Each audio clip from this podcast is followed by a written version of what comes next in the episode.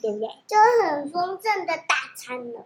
好，哎，我要再重讲一次，这本书叫做《海洋小百科》，然后我们今天要讲的是鹦哥鹦哥鱼，不是鹦鹉鱼哦，没有鹦鹉鱼的样子，是鹦哥鱼。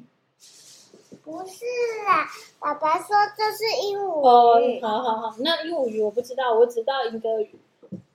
好，我要开始讲了。等一下，等一下，你要坐好。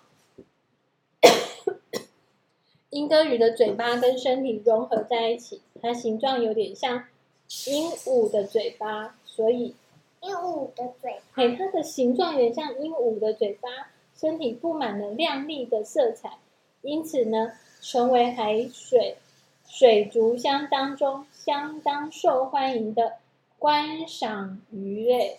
鹦哥鱼的生活，鹦哥鱼生活在珊瑚礁岩区，用坚硬的齿板刮蚀珊瑚礁，并且会将无法消化的珊瑚或岩石排泄出来，而形成形成沙，是很多细小生物的栖身之地。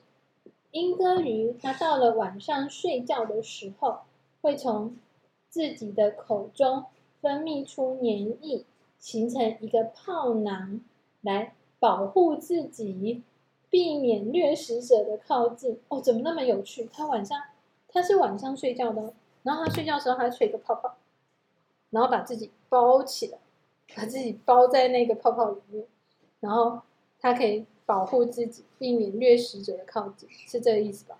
但是鹦哥鱼它会吃东西吗？我跟一根鱼没有很熟，诶，我只能念给你听。